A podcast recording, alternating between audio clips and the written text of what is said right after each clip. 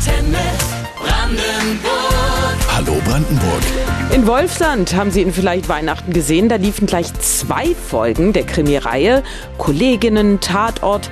Aus der deutschen Krimilandschaft ist er nicht wegzudenken. Schauspieler Götz Schubert ist heute unser prominenter Gast. Einen gemütlichen Start Ihnen in diesen winterlichen Sonntag mit Antenne Brandenburg. Sie kennen ihn als grummeligen Görlitzer Kommissar Butsch in Wolfsland oder als Staatsanwalt in der Serie Kollegin. Schauspieler Gerd Schubert ist heute unser prominenter Gast. Herzlich willkommen. Hallo. Sind Sie Krimi-Fan? Ja. Sie spielen so oft in Krimis oder kommt mir das nur so vor? Ich glaube, das kommt Ihnen nur so vor, weil jetzt der Wolfsland und Butch ziemlich präsent ist und das ist ja auch sehr schön und ich mache das auch wahnsinnig gerne. Aber das ist nicht das Einzige, was ich tue. Erfreulicherweise bin ich auch noch in anderen Rollen und Gefilden unterwegs. Ja, in reichlich, das kann man ja wohl sagen. Und wie entspannen Sie sich am liebsten? Dann beim Lesen von Krimis oder? Ja, tatsächlich auch. Dann dürfen die nicht so aufregend sein. Aber am besten entspanne ich mich eigentlich, wenn ich eine Schallplatte auflege und Musik höre. Das ist ja richtig dann noch Arbeit, ne? Mit ja, das kann man Arbeit nennen. Vor allem, es ist fast ein Ritual. Das ist jetzt jetzt auch noch nicht so lange, dass ich das wieder tue. Ich weiß, es ist jetzt auch irgendwie ein Trend, aber es ist zum einen vom Klang her tatsächlich etwas anderes, obwohl das keiner so richtig erklären kann. Irgendwie atmet eine Schallplatte anders, wie ich finde. Und es ist was anderes, sich hinzusetzen und Musik zu genießen und bewusst zu hören und nicht durch die Gegend zu laufen und irgendwie nur was so als Untermalung, was auch schön sein kann, aber eine Platte hören, einfach ein anderer Vorgang. Ja, Sie haben in über 140 Film- und Fernsehproduktionen mitgewirkt oder sind es noch deutlich mehr inzwischen? Zählen Sie manchmal? Nein, ich habe sie nicht gezählt. Nein, es sind viele und ich sag mal auch sehr unterschiedlich äh, gute. Ja, ja, Sie haben mal gesagt in einem Interview, dass Sie die äh, fertigen Filme lieber erstmal alleine gucken. Warum? Also eigentlich gar nicht. Warum? Ja, ich musste das ein bisschen lernen, mich zu sehen. Also ich musste auch lernen, mich zu hören. Meine ersten Lesungen, Hörspiele, es war ganz schwierig mit dem Hören. Ich hätte vor allem, wenn ich äh, unmittelbar beim Arbeiten das gemacht hätte, ich hätte sofort alles nochmal gemacht und gesagt, nee, das geht nicht. Äh, das habe ich dann anderen überlassen, also der Regie, das zu beurteilen. Auch beim Drehen, ich schaue nicht in den Monitor. Manchmal, wenn es jetzt irgendwie eine schwierige Situation wegen Blickrichtung oder irgendein Winkel ist, wo man sagt, sagt, guck mal, du müsstest hier irgendwie weiter rüber und ich das nicht kapiere, dann gucke ich es mir ein bisschen an. Aber eigentlich will ich den Blick der Kamera nicht sehen, weil ich das in der Situation spielen will. Ich will also nicht ein, von mir eine, ein optisches Bild im Kopf haben, wie ich auszusehen habe, damit das und das rüberkommt, sondern ich will es quasi mit dem Bauch, mit dem Herzen erspüren. Sie hören Antenne Brandenburg. Am Sonntagvormittag Schauspieler, Hörspiel- und Hörbuchsprecher Götz Schubert lernen Sie genauer kennen hier bei Antenne Brandenburg. Sie haben eben erzählt, Sie selbst gucken sich nicht gerne an. Und wie bekommen Sie dann einen Eindruck davon, wie Sie rüberkommen? Ich habe ganz gute Berater, also mit meiner Familie, meine Tochter, mein Sohn, meine Frau, wo ich dann auch manchmal sage, guckt ihr erstmal und sagt mir mal, ob, ob ich mir das anschauen kann. Ja, Sie sind gebürtiger Sachse aus Pirnasch. Inzwischen sind Sie längst Brandenburger.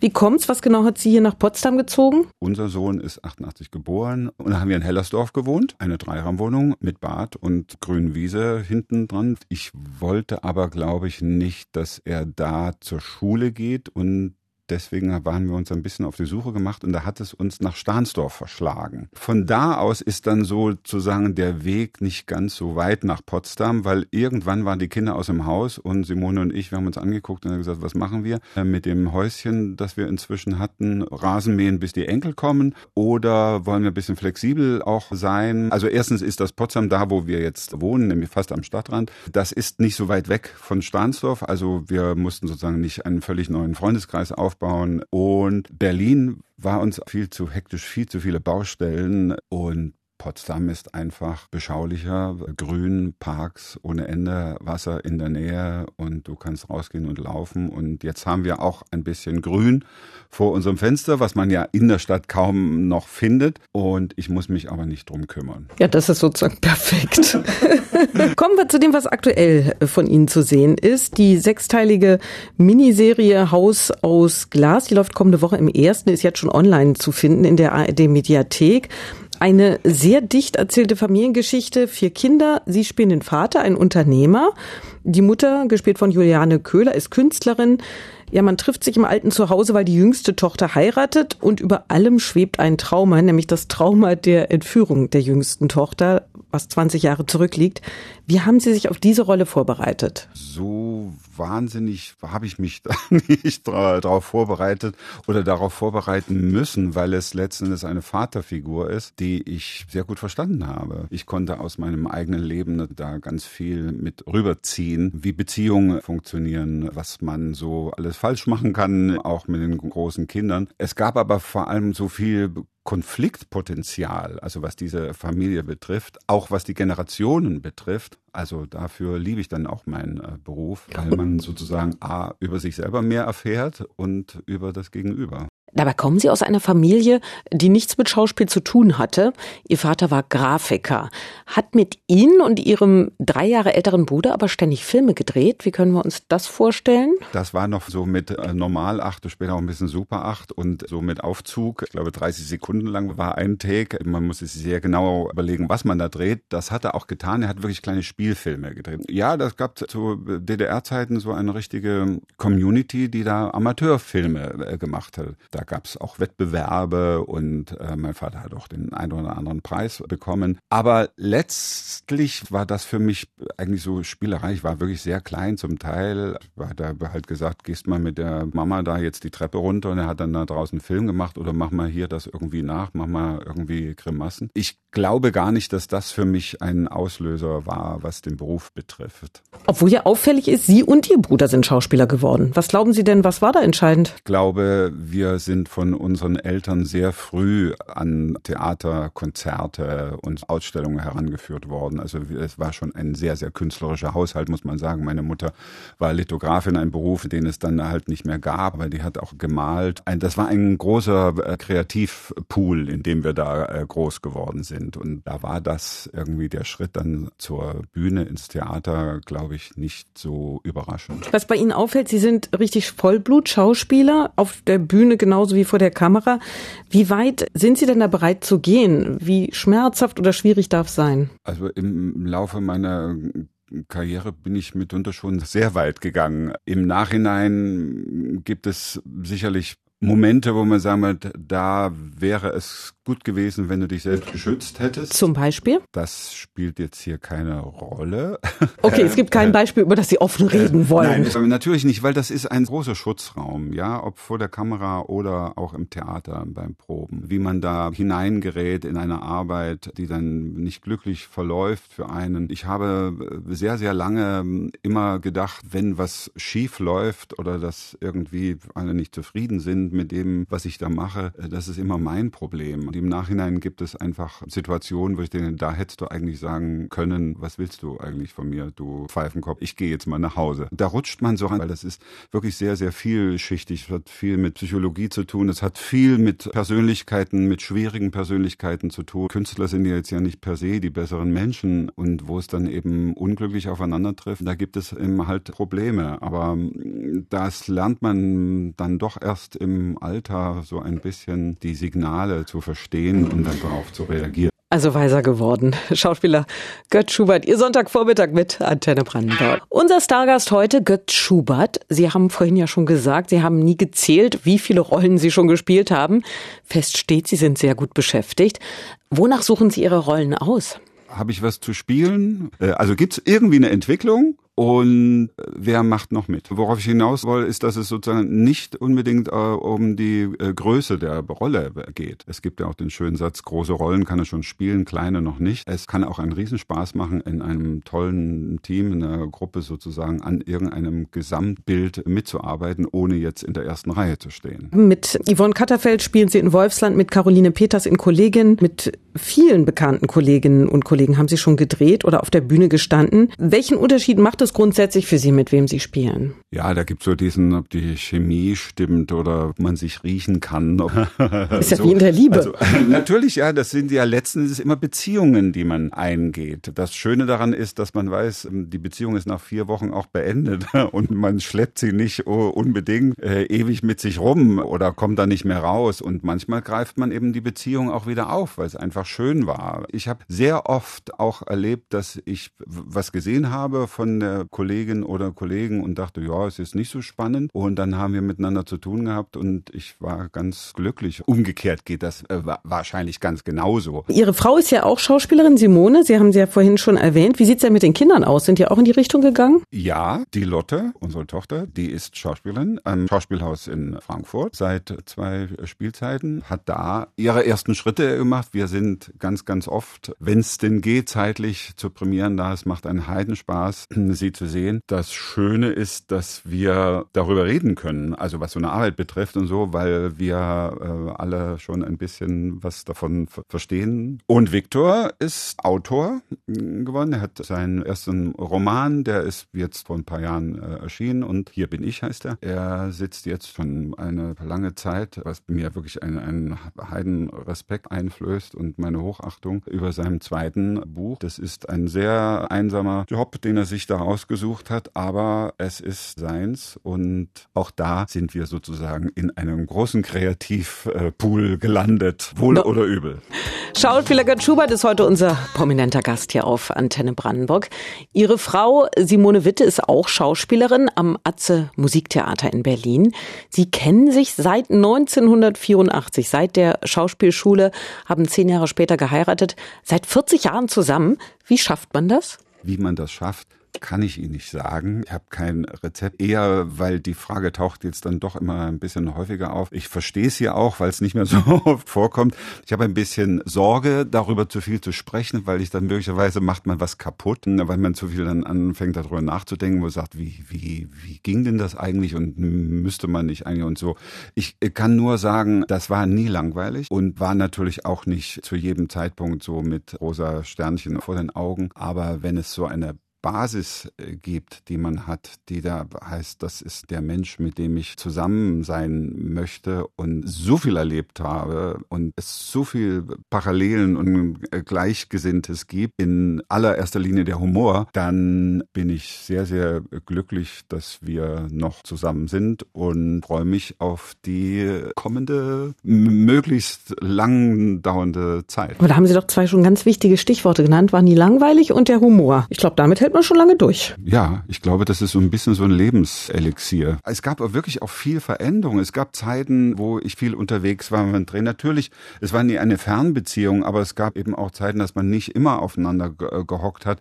Das war aber auch nicht immer schön, weil es gab Situationen, wo es gut gewesen wäre, wenn wir beide zusammen gewesen wären, was die Kinder betrifft. Das war dann auch nicht der Fall. Und dann ist man plötzlich nach einer längeren Zeit wieder aufeinander. Das geht auch nicht von heute auf morgen. Da muss man auch wieder ein bisschen üben oder sowas, wenn jetzt plötzlich einer wieder da ist und so weiter. Aber das haben wir alles durchgespielt, sage ich mal. Und dann gab es so ein paar Punkte. Andere wandern aus, ich weiß nicht wohin. Und wir haben lediglich zum Beispiel das Haus sozusagen aufzugeben, nachdem die Kinder aus dem Haus waren. Und die meisten machen das ja eher umgekehrt, dass sie dann irgendwie ein Haus einmal kaufen. Eine bestimmte Zeit war das ein guter Ort, aber dann haben wir uns einfach eben ein bisschen unabhängiger gemacht und uns eine Wohnung gesucht. Und da waren wir lustigerweise uns ganz schnell sehr einig und haben das gemeinsam entschieden. Das ist ein bisschen ein anderes Lebensprinzip, ja. Also eine Wohnung, ja, dann schließt er auf und dann kann der eine geht mit seinem Theater auf Tour. Also Simone mit dem Arzt Musiktheater und ich bin dann mal eine Zeit lang am Schauspielhaus in Hamburg und dann finden wir uns wieder. Uns hat sich tatsächlich sehr, sehr, wirklich sehr, sehr schön eingelöst, dass dieser Ort so ist, dass jetzt auch unsere Kinder in Abständen aber immer mal da auftauchen. Also das ist ein prima Treffpunkt. Solange wir den immer wieder haben, so eine Basis, dann ist alles gut.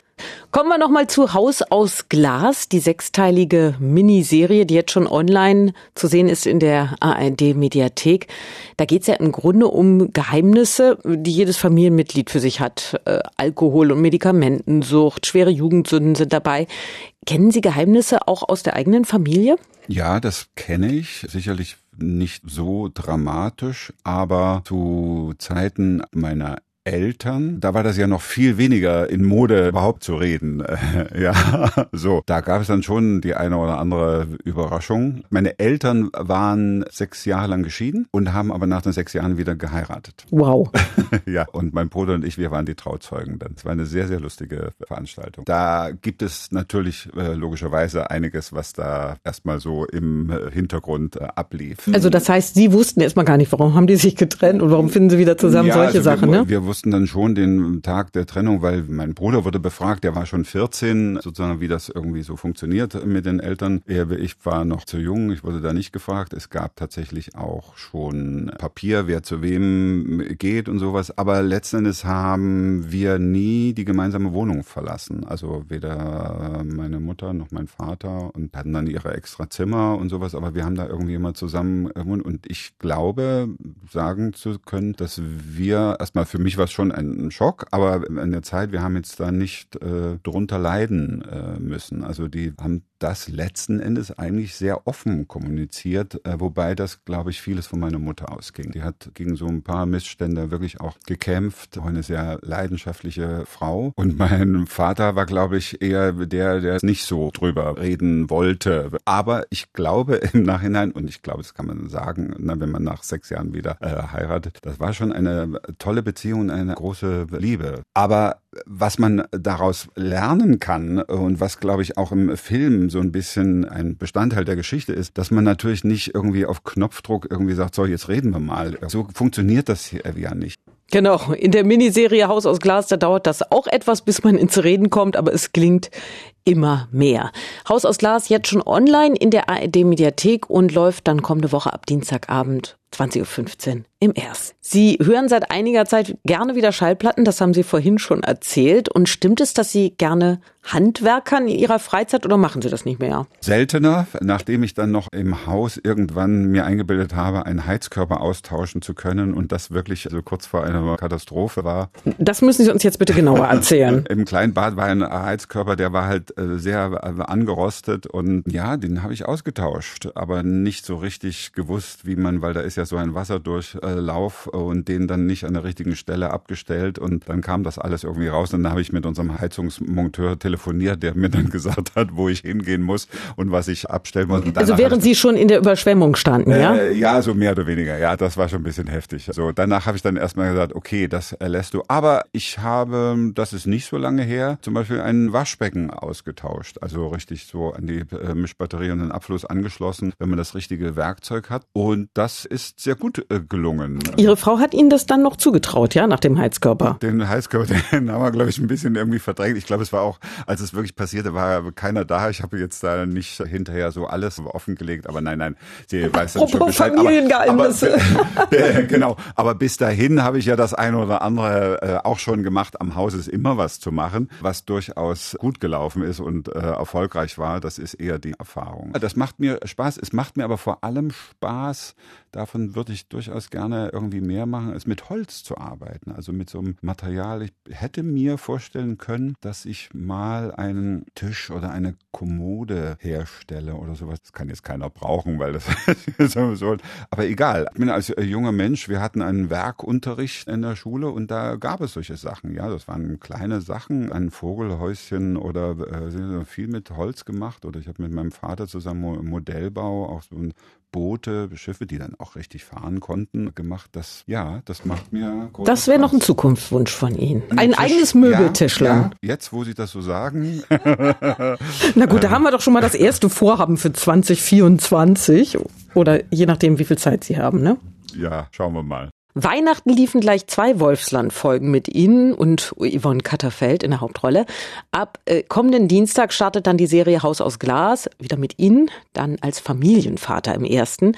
Was steht noch an in nächster Zeit? Ich bin wieder in Görlitz und wir drehen den 16 Teil von Wolfsland, glaube ich. Und es geht auch mal wieder Richtung Bühne. Okay, dann warten wir mal gespannt ab. Und Sie sind ja auch gern am Wasser. Haben Sie auch schon Urlaubspläne? Ja, haben wir auch. Die bestehen in erster Linie darin, dass wir uns in das Auto setzen, was ich ein bisschen zu einem Camper hingebaut habe. Also so mit Küche hinten drin und wir können drin schlafen und sowas. Vorher hatten wir eine lange Zeit auch ein Dachzelt. Jetzt kann man auch drin irgendwie pennen und sozusagen sich etwas frei bewegen. Also so, dass es jetzt noch keinen klaren Plan gibt. Es geht dorthin oder dahin. Aber wir wollen es mal ein bisschen weiter vorwagen an der Ostseeküste, möglicherweise ein bisschen baltische Richtung oder wo ich eh ein Faible für habe, dann Finnland, also die Skandinavien, Finnland, äh, Schweden, Norwegen. Das ist jetzt ein bisschen ein großes Ding. Wir werden sehen, wo es dann letzten Endes hingeht. Ja, das ist auch mal das Richtige, um vielleicht an einem Brandenburger See zu übernachten. Machen Sie sowas auch mal? Ja, da habe ich aber zum Übernachten, netterweise haben wir da ein Dach über dem Kopf, da muss ich jetzt kein Zelt aufschlagen. Ach so, das heißt, Sie haben auch was Kleines irgendwo im Brandenburgischen. Genau, auf der Suche nach einem Ort an einem See in Brandenburg, wovon es ja wirklich wahnsinnig viele gibt und es ist ganz toll ist, sind wir dann auf eine, eine kleine Wohnung gestoßen, die da in einer ganz schönen Siedlung gebaut wurde. Welche Region so ungefähr? Eine halbe Stunde weg von Potsdam. Also äh, Okay, was machen Sie da gerne? Das erzählen Sie mal noch. Äh, mich auf den Balkon setzen und auf den See kicken. Reicht, oder? Ja, das